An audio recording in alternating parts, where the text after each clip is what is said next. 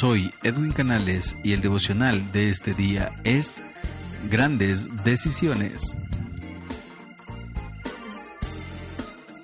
Entonces volvieron a Jerusalén desde el monte que se llamaba del Olivar, el cual está cerca de Jerusalén, camino de un día de reposo. Y entrados subieron al aposento alto, donde moraban. Todos estos perseveraban unánimes en oración y ruego con las mujeres y con María, la madre de Jesús, y con sus hermanos. Hechos capítulo 1, versículo 12 al 14. Te voy a hacer una pregunta en este día. ¿Eres bueno para tomar decisiones importantes? En Hechos capítulo 1 podemos ver que los discípulos tenían que tomar tomar una decisión pero completamente importante y hasta aún podría decir que esa decisión era completamente grande la que tenían que tomar. Entendían de las escrituras que era apropiado reemplazar a Judas, el deshonrado que traicionó a Jesús antes de suicidarse. Pero ¿quién reemplazaría a Judas?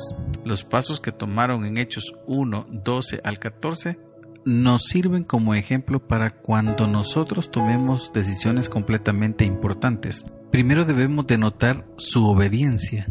Entonces volvieron a Jerusalén. Justo antes de que Jesús ascendiera al cielo, les dijo que regresaran a Jerusalén y esperaran la venida del Espíritu Santo. Podemos ver exactamente que lo hicieron así. A veces escuchamos a Dios hablarnos por medio de su palabra, pero lo olvidamos rápidamente. ¿Te ha sucedido lo mismo que a mí? Olvidar completamente lo que la palabra de Dios dice o ignorar lo que la palabra de Dios nos está comunicando. Hay muchos sermones buenos que realmente los hemos perdido en el camino. O sea, te estoy hablando de la iglesia al estacionamiento, ya ni nos acordamos del sermón o ya no nos acordamos realmente lo que se estaba predicando. Pero aquí los discípulos hicieron lo que Jesús les había ordenado, aunque Él ya no estaba presente con ellos físicamente. Si queremos tú y yo tomar buenas decisiones, debemos comenzar ahora mismo a obedecer lo que sabemos que es la voluntad de Dios. En segundo lugar, nota su unidad. Todos estos perseveraban unánimes. Cuando leemos de los discípulos en los evangelios parece que siempre se están peleando quejándose. ¿No te has dado cuenta de esto? Pedro todavía tenía su historial de negar a Jesús. Mateo todavía había sido un recaudador de impuestos y Simón, ya no se diga, todavía era un cananista. Sus diferencias todavía existían en ese momento, pero el Jesús resucitado en sus corazones era mayor que cualquiera de sus diferencias. ¿Vivimos nosotros esta misma situación hoy en día? No nos importa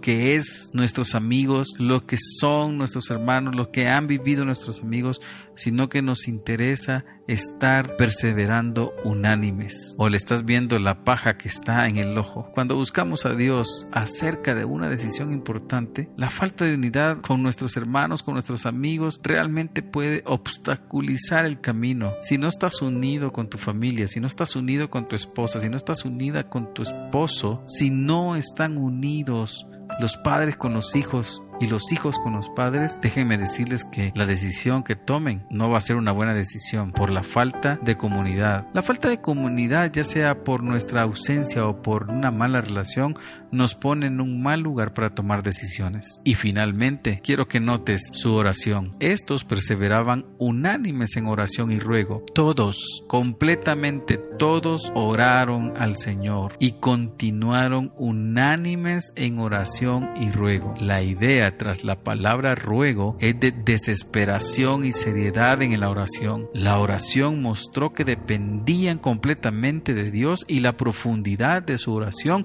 muestra la profundidad de su dependencia. Esto es importante porque nosotros no estamos demostrando dependencia total ante nuestro Dios. Estamos pensando que nosotros podemos hacer las cosas. Estamos dependiendo de nosotros mismos. Estamos dependiendo de nuestras fuerzas. Estamos dependiendo de lo que somos o de lo que podemos hacer. Realmente no es así. El pasar en oración nos demuestra una profundidad de dependencia hacia Dios. Dios honra cuando dependemos de Él. ¿Quieres que te honre? Depende de Él. Estas tres cosas nos sirven como ejemplo de cómo tomar buenas decisiones para agradar a Dios. ¿Quieres hacerlo? ¿Quieres tomar buenas decisiones en tu vida? ¿Quieres tomar buenas decisiones para tu familia? ¿Quieres tomar buenas decisiones en el matrimonio? Sé obediente, sé unido y ora al Señor. Hoy es el tiempo para dedicarle atención a estas tres áreas antes de que te encuentres teniendo que tomar una gran decisión. Si no lo estás haciendo, hazlo hoy hoy. Si ya estás en el tiempo de estar tomando decisiones, no esperes más. Dale atención a la obediencia, a la unidad y a la oración. Dios te bendiga.